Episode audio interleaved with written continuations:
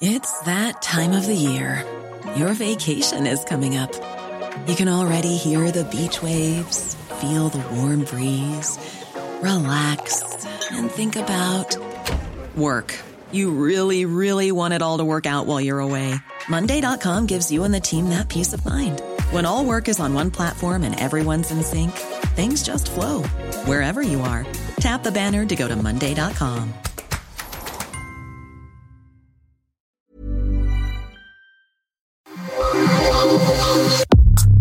Nada más por convivir. Política, cultura y ocio con Juan Ignacio Zavala y Julio Patán. Iniciamos.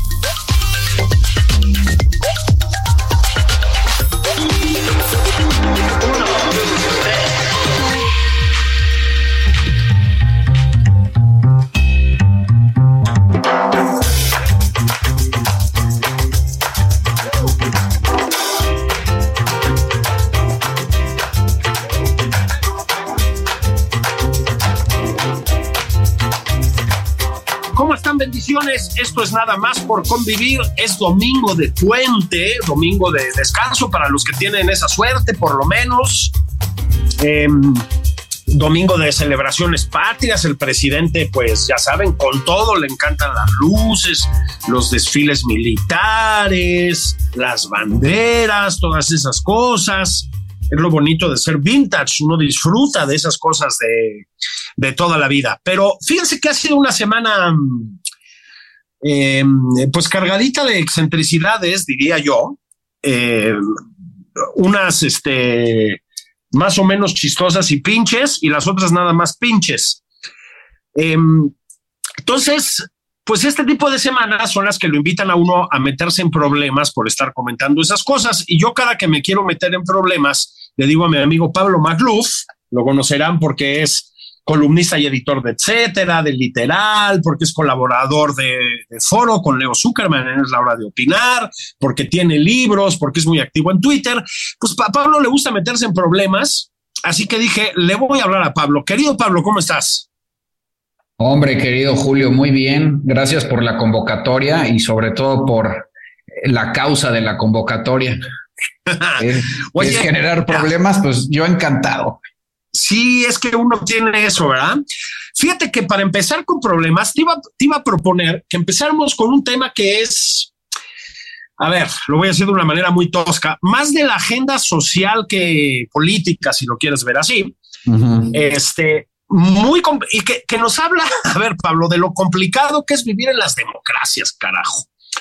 Este, hace unos días vimos que unos uniformados sacaron a una mujer trans del baño de la Cineteca Nacional, ¿no? Sí. Este, eh, presencia que de la que se quejaron otras mujeres, ¿no? Este, decía yo esto porque, a ver, Pablo, uno, digamos, está de acuerdo con, eh, por supuesto, con todas las preferencias, con las identidades genéricas, con las autodefiniciones de las personas y creemos creo que tú vas a estar de acuerdo en esto, en absolutamente los derechos de las personas trans, mujeres, hombres o lo que sea. Este, pero eh, hay veces que los derechos de unos hacen cortocircuito con los de otros, ¿no? Esos son los problemas de las democracias. Sí. Y bueno, pues han levantado la voz muchas mujeres, vamos a decirlo así, mujeres en el sentido tradicional del término. Este, pues da la impresión de que es una discusión que no va a poderse solucionar nunca o no sé cómo la ves tú. Bueno, eh, sí, en efecto, este, para el liberalismo, que es la aproximación política al mundo eh, en la que yo me adscribo, este, pues mm, se trata de extender la mayor cantidad de libertades y derechos eh, sobre todo para proteger a las minorías en contra de las mayorías despóticas. Así es. Con un pequeño disclaimer, siempre y cuando esa extensión de libertades y derechos no limite las libertades y los derechos de otros. Exactamente. Bueno, aquí entra una sutil ironía histórica y es que las mujeres occidentales el feminismo original, el feminismo liberal de hace muchas décadas, eh, uno de las, una de las libertades y derechos por las que tanto luchó, que parece una garantía que ya damos por sentado, pero no es así, ¿eh? Nada más te quiero invitar a que vayas a la India o al mundo árabe o a eh, lugares donde no ha llegado la modernidad. Sí, o a México. Que o, ajá, o que viajes en el tiempo, incluso en el mismo occidente, apenas hace unas décadas, en el mismo siglo XX, y eh, pues los baños, baños seguros, baños seguros para mujeres, son una tecnología del, del, muy reciente, Julio. Es, es, una lucha feminista del feminismo original eh, de tener baños seguros para ellas, donde se pudieran cambiar, donde no pudieran entrar hombres, donde pudieran eh, hacer uso de las toallas femeninas. Todo un asunto y un ritual muy exclusivo de las mujeres por cuestiones sociales, sexuales, biológicas, ¿no? Es decir, eh, un derecho conseguido. Pare, te digo, lo damos, lo damos por sentado.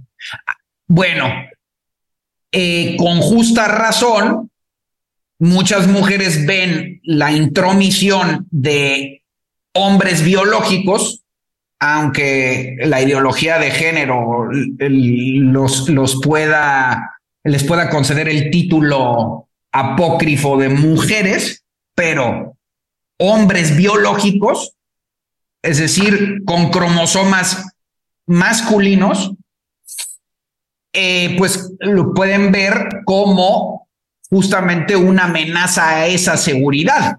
Y hay amplísimos antecedentes de mujeres trans, o sea, hombres o hombres disfrazados, o hombres que se dicen ser mujeres, o hombres que se dicen ser trans, eh, que entran a baños de mujeres y este pues ellas se sienten vulnerables, ¿no? Este, o, incluso llega a haber violencia y violencia sexual. Con muy justísima razón, a mí me parece que las mujeres tienen el derecho de sentirse amenazadas y vulnerables. Te digo que aquí hay una ligera ironía, porque en mi manera de leer eh, esta evolución, eh, todo, toda esta locura identitaria y de ideología de género empezó con el feminismo o el feminismo sentó buenas bases que permitieron esta tergiversación eventual, eh, de modo que, pues ahorita ya no solo son las mujeres, como dijiste tú, tradicionales o convencionales o conservadoras, eh, sino también ya feministas, feministas prominentes eh, que se están dando cuenta del posible riesgo que esto implica. Y de hecho se hacen llamar feministas radicales. Radicales en el sentido etimológico estricto, es de que quieren regresar a el feminismo original, el feminismo liberal, y no el feminismo interseccional, este, sino el, feminismo de las primeras olas, que propugnaba exclusivamente proteger los derechos de las mujeres como los baños seguros. Claro, es que fíjate, a mí lo primero que me, y creo que vas a estar de acuerdo, me, provocó, bueno, me lo provoca en general, ¿no? Inquietud, digamos, en esta situación, es que empiezas a leer por todos lados. Las mujeres trans son mujeres, punto. Bueno, a mí lo que me incomoda es el punto, precisamente. Hay una cosa que mm, a mí me suena mucho, creo que vas a estar de acuerdo a wokismo gringo también. Claro. Este, que es esta idea de que mm, la lucha por libertad es absolutamente legítimas, por supuesto, ¿no? Este, y por igualdad de derechos y etcétera, se puede traducir en una especie de mm, autoritarismo en el discurso, ¿no? Esto es así y a la chingada. es decir, Pablo, de pronto, pues parece que no se puede escuchar a la otra mitad involucrada en esto. Bueno, no solo es una mitad, es mucho más que una mitad, ¿no? A la otra parte involucrada. Hay una muy mala vertiente del progresismo en esto, me parece a mí. No sé si estás de acuerdo. Bueno, desde luego, este, ya hemos comentado tú y yo, querido Julio, eh, las vetas inquisitoriales y persecutorias del wokismo. Eh, incluso se podría decir que oscurantistas. Eh, buena parte del wokismo está fundamentado en las dinámicas eh, puritanistas. Me refiero con ello no al purismo en el sentido de pureza, sino al puritanismo como religión. Sí, sí. ¿No? Este, sobre todo basado en el sistema este de acusatorio del calvinismo extremo, donde a partir de la, el postureo moral en público se denuncia se censura y se castiga en plaza pública mediante juicios sumarios medievales sin presunción de inocencia, sin este, defensa legítima. Y todo esto por una aparente moralidad superior. Es, este, este, Esto es lo importante, es decir, pobrecitos son víctimas entonces, digamos que la moral superior se conmiseraría con ellos. Bueno, eso ha sido utilizado como arma de chantaje, eh, es decir, el victimismo se ha utilizado como arma de chantaje para conseguir exactamente lo contrario, para conseguir poder, para censurar. Eh, Sí, ahí vale mucho la pena en el caso del transgenerismo eh, que, leas este libro, se lo recomiendo a tu auditorio, este libro de Laura Lecuona, eh, que ha generado mucho ruido, mucho revuelo, justamente ha, ha sido censurado y atacado. Ella es una feminista radical, por cierto. Así es el libro se llama Cuando lo trans no es transgresor.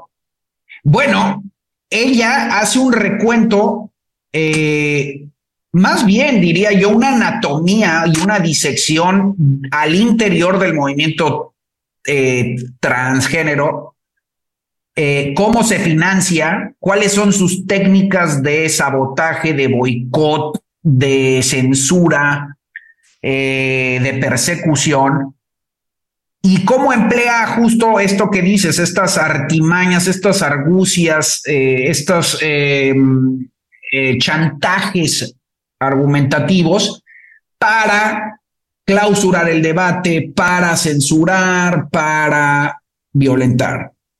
Em, entonces, y, hay, y hay otras referencias internacionales. También está el famoso libro de The Madness of Crowds, la locura de las multitudes, de el gran discípulo de Roger Scruton, este, eh, ¿cómo se llama?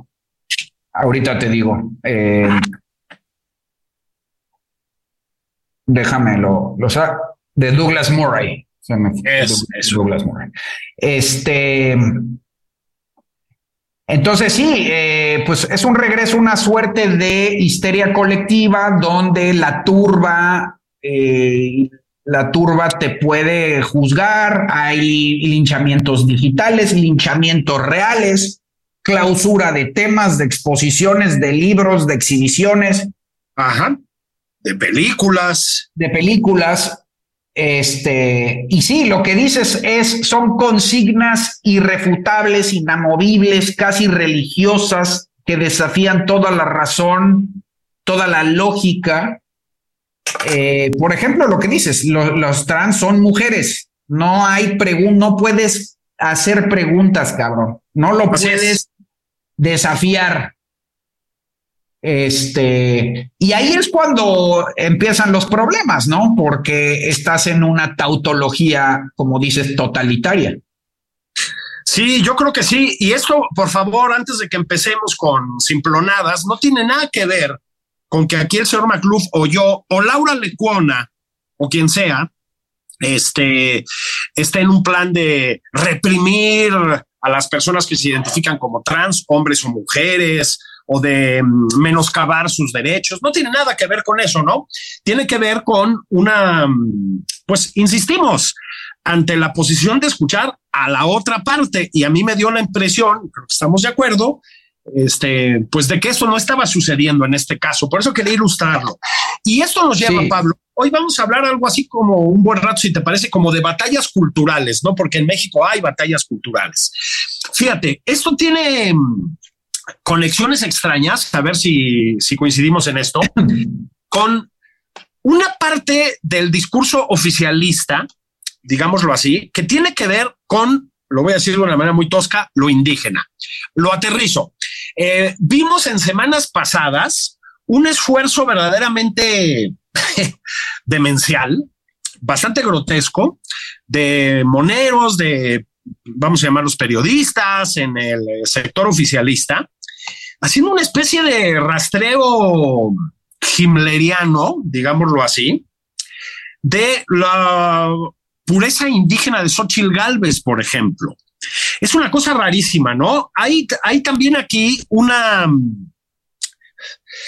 Se roza con, lo, con el wokismo también, me parece el obradorismo, en una partecita, y no es el presidente, desde luego, pero sí se roza con el wokismo, ¿no? Esta cosa, Pablo, un poco paradójica de, de que desde un progresismo no sé cómo llamarlo, este recalcitrante, digamos, acabas aterrizando en una especie de forma del racismo, ¿no? Sí, por supuesto. A ver, em, sin embargo, yo creo que viene de antes.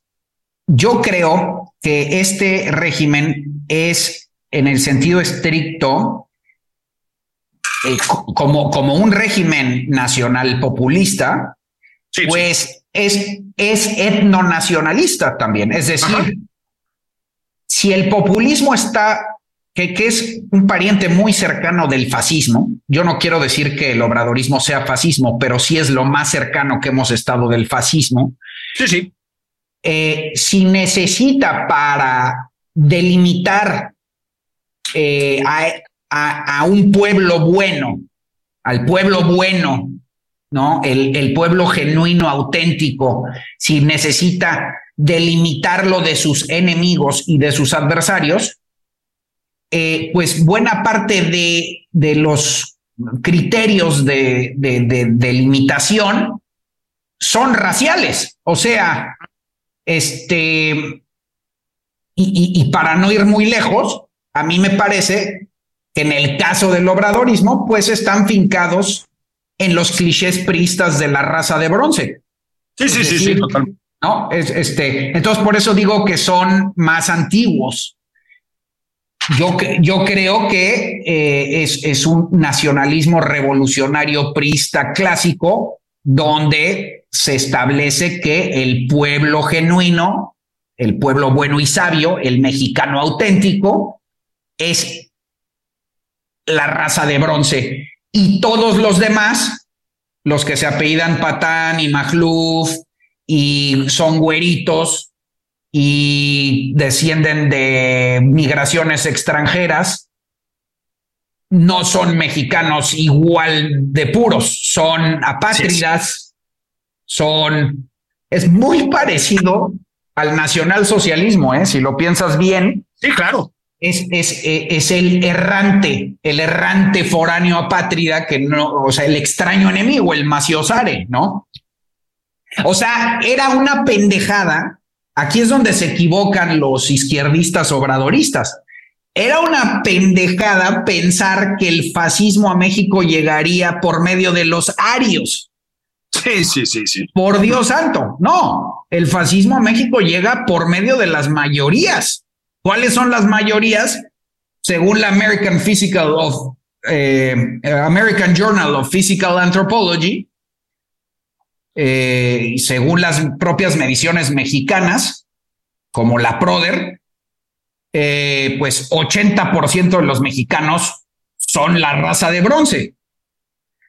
Eh, entonces, también ahí hay un cálculo electoral. El licenciado ah, dice, pues, yo me llevo a las mayorías apelando a los instintos raciales. Por supuesto. Sí, exactamente. ¿Dónde está lo woke? Me parece que eh, gente como Tenoch Huerta, Zapata, en los colectivos estos de este. Sí, el poder prieto, ¿no? Poder prieto y el maíz y esas madres. Este, sí, sí, sí. Todos los deliberados y todos ese tipo de gente, pues se van a estudiar a las universidades eh, en Estados Unidos y Europa, donde eh, está infestado de wokismo, y lo que hacen es aplicar esas etiquetas interseccionales eh, a México, aprovechando ya esa propia inercia de, te digo, del prismo antiguo, eh, adecuándola a las categorías woke de hoy en moda para casi hacer parecer como si eh, los prietos en México fueran una minoría oprimida como si fueran negros en Baltimore. Exactamente. Eh, no funciona porque es justamente al revés. La mayoría despótica, la mayoría y el poder en México la tienen la raza de bronce. ¿Quién tiene las armas? ¿Quién tiene a las policías? ¿Quién tiene a los ejidos? La tierra, el poder político, incluso el poder económico, si tú lo mides, la PRODER es muy claro, la gran mayoría del poder económico la tienen los mestizos. ¿Por qué? Pues porque la mayoría del pinche país es mestizo, cabrón. Claro. Este, entonces, ¿quiénes, ¿quiénes tienen a los sindicatos, a las centrales campesinas? ¿Quiénes son los petroleros? O sea, no funciona su retórica woke salvo para eh, pintar un cuento que es muy conveniente al licenciado de que eh, México es gobernado por una oligarquía blanca colonial explotadora y tiene sumido a una a otra minoría este, de mestizos. Ahora, con, con esto termino, Julio. ¿Dónde se les truena el discurso? Y en esto viene a colación precisamente Xochil Gálvez, pues que no hay nadie que encaje mejor en la pinche raza de bronce que Xochitl, cabrón. Y no hay nadie mejor que escape de esa misma, eh, mismo cliché que Claudia Sheinbaum. Entonces, se, se les tornó la Matrix. Ya no saben qué hacer. Y pues naturalmente, naturalmente, vienen estos eh, resabios o, como dijiste, eh, eh, estos pues cuestionamientos ah, etnonacionalistas a la pureza de Xochitl Galvez. Imagínate, yo creo que ya son dislates pues medio fachos, cabrón. Así es, personas eh, autonominadas de izquierda, ¿no? Eh, transformadas en una especie de catalogadores raciales, ¿no? ya con, con, con, paletas de color y... Sí, sí, sí, sí, sí. Sí, sí, unas cosas verdaderamente monstruosas. Nos van a acabar midiendo el cráneo y ese tipo de cosas. Querido Pablo, vamos a hacer una pausa y sí tenemos que regresar con Xochitl Galvez, ¿no? Ha estado bravísima la andanada de esta semana contra Xochitl Galvez y me parece que es interesante, espantosamente interesante, estudiar las maneras de esta andanada, una andanada que no nada más es propagandística. Si me permites, vamos a hacer pausa, le pedimos a la gente que se vaya por un caguamón y regresamos. Encantado, mi Julio. Yo voy por mi propia caguama. Eso. Vamos por la caguama. Esto es nada más por convivir. Sobrinas, sobrinos. Estoy platicando con Pablo Magluf. Hubiera dicho un maestro mío sobre el mundo y otros temas. Venimos en un pestañeo. QX60, un Infinity completamente renovado y con 36 meses sin intereses o bono flexible. Descúbrelo en Infinity Pedregal, Avenida Insurgente Sur 1355, Jardines del Pedregal. Teléfono 5555-285344. Válido del primero al 30 de septiembre. Cat medio 10.8% sin IVA para fines informativos. Consulta www.infinity.mx diagonal promociones.html. Esto es Nada más por convivir, una plática fuera de estereotipos con Juan Ignacio Zavala y Julio Patán. Regresamos.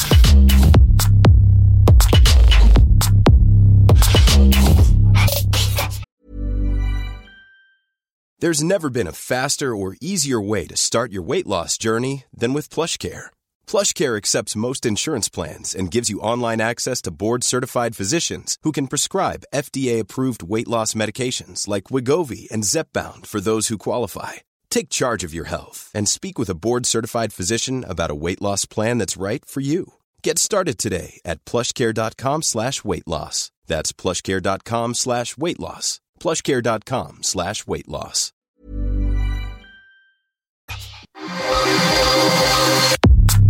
Ya estamos de regreso en Nada más por convivir. Aquí Juan Ignacio Zavala y Julio Patán.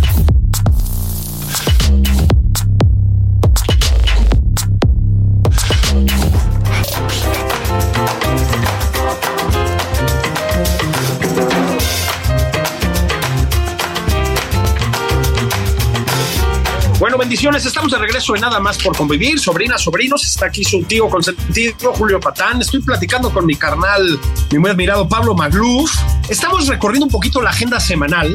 Es una agenda bastante tupida, dicho sea de paso. La agenda se entiende de la vida pública mexicana. Pero también lo que estoy intentando hacer de una manera más o menos marrullera es, a partir de esta agenda semanal, hablar de algunos de los sustratos ideológicos, si lo quieren llamar así, del obradorismo, algunos de sus tics.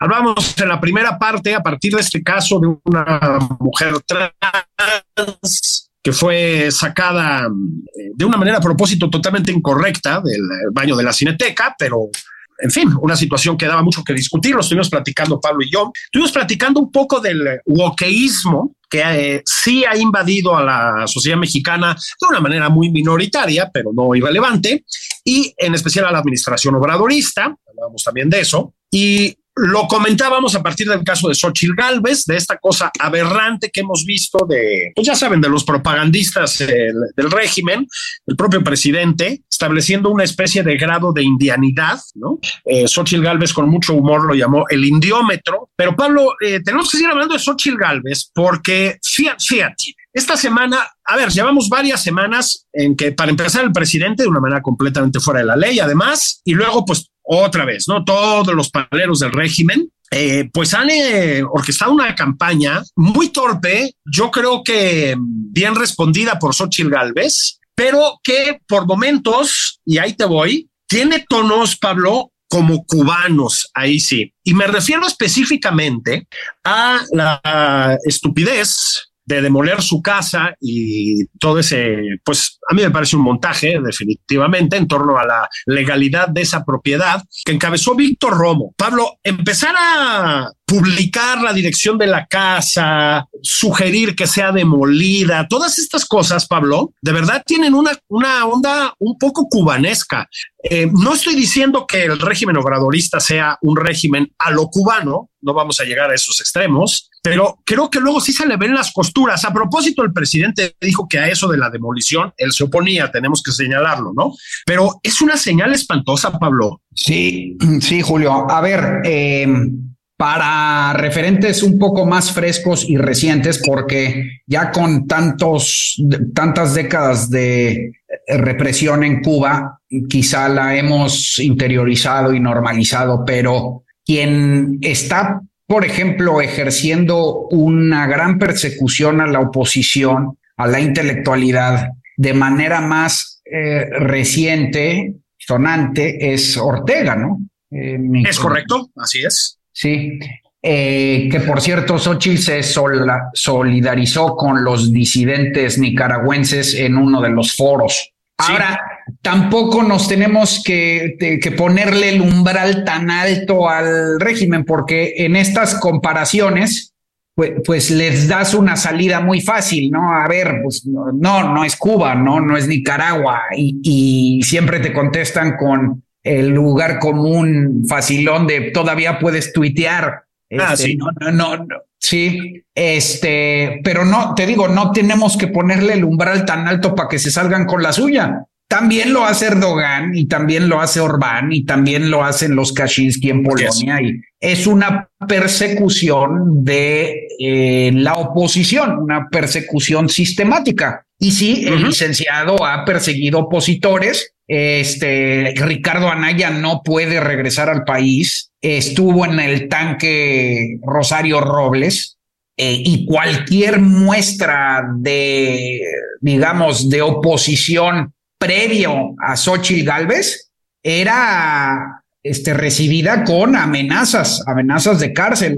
Justo ahí recibía buena parte del problema de por qué no surgía una oposición o por qué aparentaba estar dormida, ¿no? Pues porque Así es. si alzabas la mano demasiado pronto, te cortaban la cabeza. Eh, asimismo, han utilizado este, esa persecución para tirar ministros. No olvidemos a Medina Mora, para voltear a legisladores. No olvidemos la huida de Vanessa eh, Romo, ¿no? De Vanessa Rubio, perdón. Este, Rubio, sí. Sí, ese tipo de, de prácticas, ¿no? Eh, sí, mira, yo creo que van a intentar destruir a Xochitl a como dé lugar. Tienen, tienen ya poco tiempo. A mí me parece, eh, Julio, que el, el presidente muestra los dientes verdaderamente, es decir, de cómo va a venir eh, la pedrada, eh, ya cuando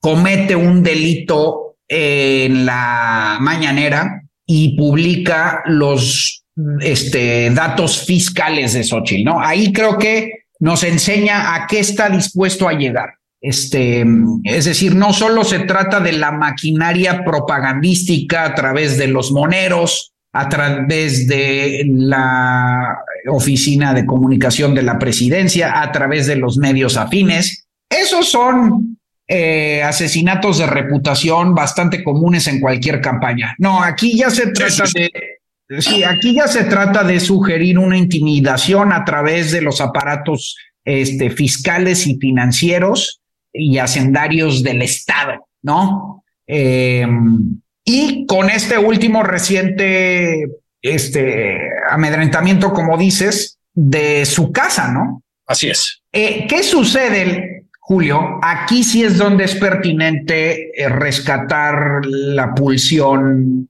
orteguista, nicaragüense, castrochavista, es que um, en la medida en la que Xochitl se les escabulle, eh, necesitan apretar más las tuercas, es decir, y, y, eso los, los, los lleva a una suerte de espada, de espada de doble filo, porque como bien has señalado tú, no logran calibrarla bien, no la logran centrar bien, ella es muy hábil y a medida que se les, esca se les escapa, se les escurre, tienen que incrementar la dosis, porque a medida que pasa el tiempo, pues ella puede crecer. ¿no? Y si no la logran tirar a tiempo, puede ser demasiado tarde. Ahora, dos cosas para terminar. Una es, esto le beneficia a Xochitl en cierto sentido dramático, eh, porque le quita a López Obrador el monopolio del, del rebelde, de la falsa víctima, del, del perseguido, del David, ¿no? En, en cuestiones, este, en la ecuación dramática, López Obrador, de haberse vendido siempre como el perseguido, el, el sí. eh, termina siendo el, el, perseguidor.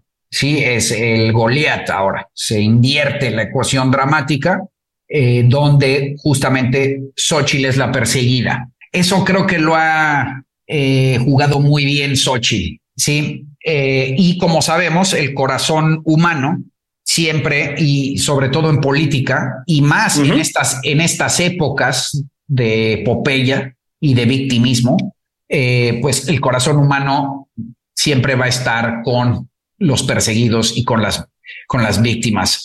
Eh, entonces eso le ha jugado bien a, a Xochitl. Sin embargo, sí quiero decir que tampoco me voy tranquilo eh, porque, eh, por un lado, sí la pueden lograr destruir, es decir, sí pueden, sí pueden cerrar la pinza ya autoritaria donde formalmente cuaje algo, algo legal, algo fiscal, o bien, eh, si no se llega a tal grado, pues que la desestabilicen o que eh, sí cause cierta mella. Acaban de salir algunas, algunas mediciones. Este eh, también le preocupaba, por ejemplo, lo mismo a Luis Carlos Ugalde hace poco, ¿no? Exactamente. de que poquito a poco el presidente con este gran intuición y gran capacidad de llegar a los lados más oscuros de la sociedad mexicana, poquito a poco irle insistiendo, pues que sí, y, que sí cause ella, ¿no? Que los famosos negativos de Xochitl, pues sí se acumulen en el tiempo y este y no la logre no, no la pueda librar ella. Eh, entonces, para nada hay que subestimar, cierren o no la pinza autoritaria. Me parece que sí, Xochitl está caminando en una, eh, en un precipicio ahí, en, algo muy peligroso. Ah, no, no, no, absolutamente. Fíjate que ya que hablamos de guerras culturales, Claro, llamar cultural a esto, pues en fin, suena un poco desmedido, ¿verdad? Pero hay una, lo habrás visto, una etiqueta que está circulando por ahí, que es un producto de una de las mentalidades, este, progres más tontas que hay, que ya, ya es decir, que es este del golpe blando. Lo que pasa es que es una expresión muy peligrosa, ¿no? Entonces tú ves a Gatel, al Fisgón, que no es de muchas luces, pero es, es muy insistente, a Hernández, que tiene todavía menos luces, este, pero pues ahí va detrás, etcétera, repitiendo el estribillo del golpe blando y de una cosa que llaman el lawfare, que, que vendría a ser la guerra judicial, digamos, ¿no?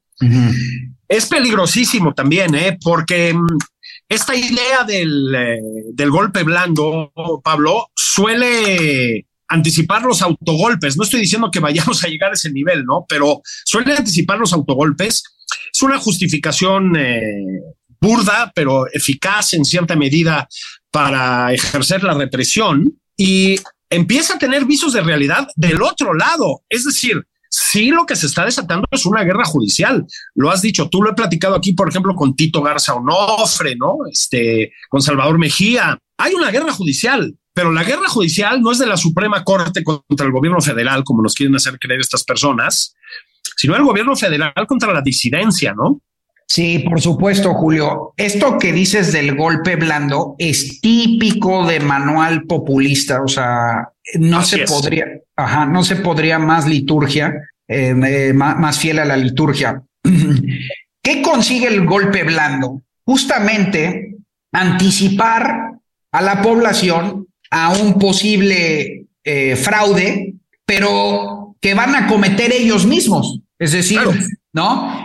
Y, en ese momento anulas la sospecha de que el fraude viene desde adentro, lo atribuyes a fraude eh, ejercido desde afuera. O sea, vas calentando justamente a la población para este, esperar un fraude de la oposición cuando no tiene ningún sentido. Y eh, eh, justamente porque los que están en el poder son ellos. En ese sentido, yo creo que podemos esperar, Julio, que el, licenciado utilice todas las herramientas disponibles del Estado para ganar la elección y si no lo consigue, te puedo asegurar que no va a aceptar una derrota. No, claro. Ahí es donde entra la importancia del golpe blando, porque en el momento que se da la derrota, ahí es donde argumentas, me hicieron fraude. Exacto. Esto no es exclusivo de la izquierda, por eso quise, aunque la izquierda generalmente lo juega mejor, fue muy buena parte del discurso castrista, ¿no? Em, pero eh, quise hacer hincapié en el asunto del populismo porque eh, los populistas alrededor del mundo también la han jugado muy bien. Este, empezando, por supuesto, por el mismo López Obrador en toda su historia, siempre ha echado mano de, la, sugerencia del golpe blando y recurrido al, a la, a la argucia del fraude, siempre, siempre, desde 1988 en Tabasco, ¿no? Pero quien creo que calentó muy bien el terreno, no le salió al final por la solidez institucional, pero quien calentó y fíjate cómo fue preparando todo el terreno durante dos años antes fue Trump, ¿no? Sí, sí. Este, van a hacer fraude a través de la votación por correo, el sistema está eh, torcido y pues por supuesto que eso es lo que están preparando ahora. Y fíjate, es, es doble. Por un lado, haces todo lo posible con las herramientas del Estado para garantizar la elección. ¿Qué me refiero a lo posible? Pues acarreo, coacción de voto, eh, uso de recursos de procedencia dudosa, eh, ayuda de los gobernadores, empleo de los programas sociales con fines electorales, eh, promoción desde la máxima tarima del Estado, que es la mañanera, este, intimidación de opositores, judicialización, todo eso lo van a emplear. Si eso no funciona, tienen, ya están preparando la narrativa del golpe blando para que en una eventual derrota puedan argumentar que hubo fraude y puedan desconocer los resultados. Y yo, yo creo que debemos estar preparados para ello. Lo mejor sería que Sochi ganara por suficiente ventaja, es decir, que no hubiera lugar a duda, pero yo lo dudo porque yo creo que en caso de que ganase Xochitl, eh, si, si todas estas eh, este, técnicas electoreras desde el Estado no funcionaran, yo creo que sería un margen mínimo. Entonces, sí, sí. Creo, que se, creo que se viene, se viene un año difícil, Julio. Sí, sí, va a ser un año muy duro y una post-elección en ese escenario también muy dura, ¿no? En el, en el escenario hipotético de, que Xochitl ganara por un margen pequeño. Fíjate, Pablo, que esto me lleva a platicar contigo porque acaba, acaba de ser los 50 años del golpe de Estado en Chile, de ese golpe de Estado, que desde luego fue un golpe de Estado más que duro, durísimo. Pero, a ver, creo que el allendismo, vamos a llamarlo así, el periodo de Salvador Allende, em, deja ver muchas cosas también sobre lo que sucede hoy, ¿no? Y el golpe de Estado posterior. Em, la idea de un golpe de Estado blando no es ajena ahí sí al golpismo de derechas en Chile, ¿no? Creo que creo que eso también hay que decirlo. Este no se usaba esa expresión, pero pues la idea de que había un, una especie de golpe de Estado desde las instituciones estaba ahí. Y hay momentos en que uno duda si no era cierto también, ¿eh? ¿Tú cómo ves? Pues sí, totalmente de acuerdo contigo. Y a mí ahí lo que me gustaría resaltar, ya lo hemos comentado, es que muy buena parte de los, digamos, sectores más septuagenarios, octogenarios de este régimen, del régimen obradorista, quiero decir, que, que es prácticamente una gerontocracia. Sí, sí. Pero muy buena parte, no solo de, de sus eh, filiaciones, ¿no? sino de ellos, de ellos, eh, pues es decir, de los alfiles este, muy cercanos al licenciado, pues son allendistas, ¿no? Vienen, vienen de ese, vienen,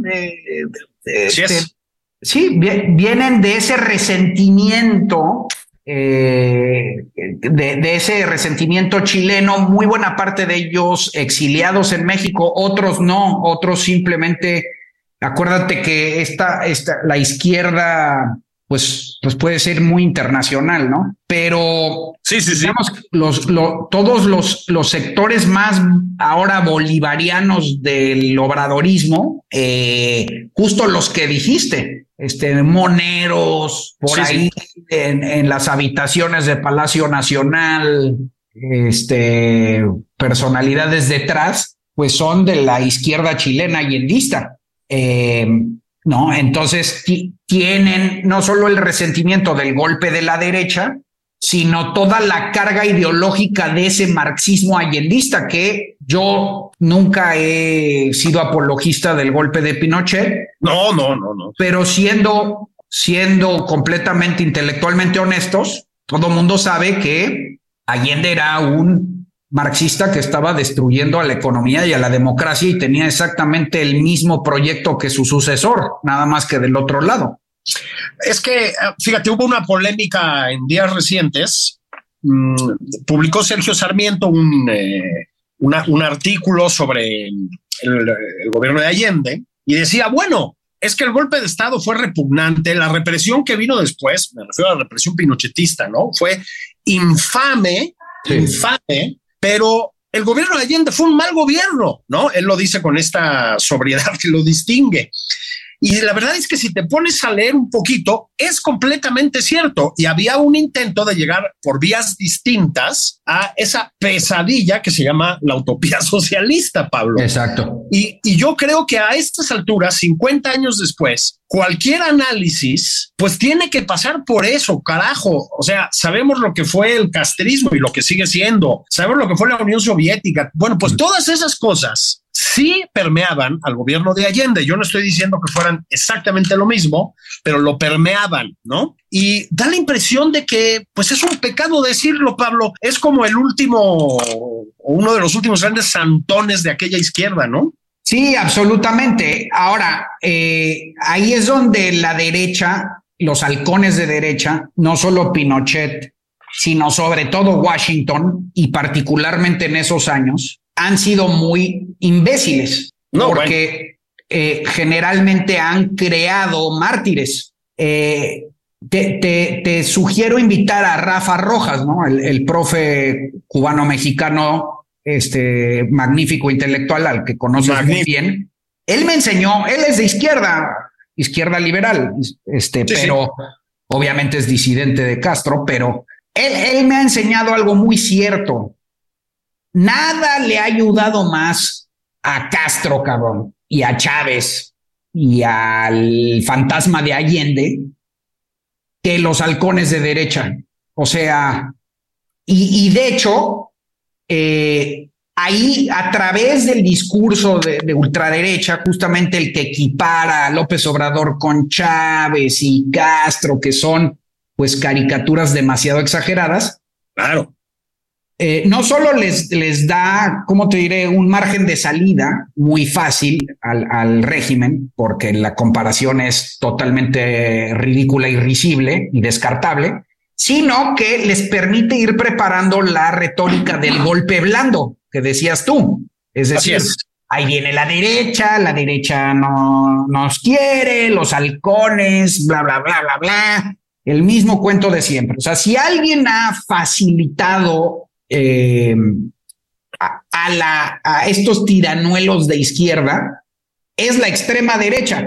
Con esto no quiero quitarle culpa a la, izquierda, ¿eh? porque también, también, esa es una trampa, decir, este, López Obrador es producto del PRIAN y, por culpa de, de, Batista y de Estados Unidos surgió Castro y eh, ese es un mea culpa muy tramposo, muy... Sí, sí, sí. Este, no, o sea, e, ellos tienen su agenda son ah, antidemocráticos y dictadores despiadados.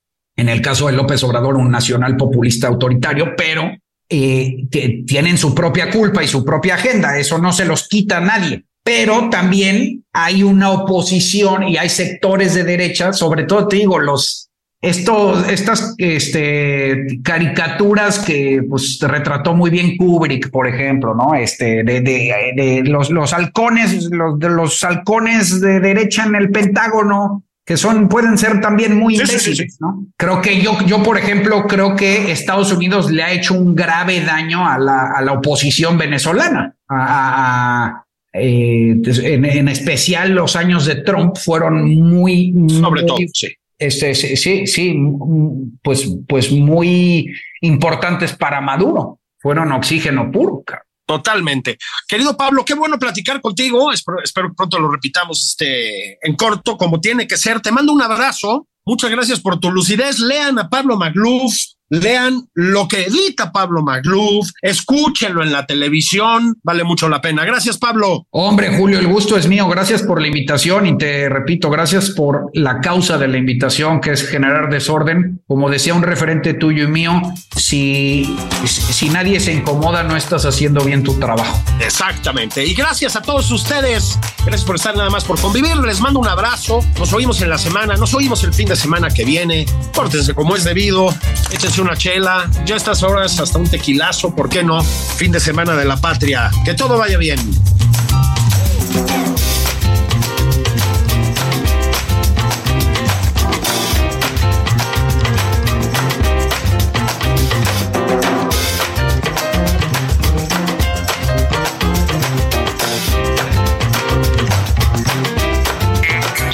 Infinity QX80, nuestro SUV más lujoso, con 36 meses sin intereses o bono flexible. Descúbrelo en Infinity Polanco, Calzada General Mariano Escobedo 476, Anzures. Teléfono 5590-357748. Válido del primero al 30 de septiembre, carto medio 10.8% sin IVA para fines informativos. Consulta www.infinity.mx diagonal promociones.html. Esto fue Nada más por convivir, el espacio con política, cultura y ocio, con Juan Ignacio Zavala y Julio Patal.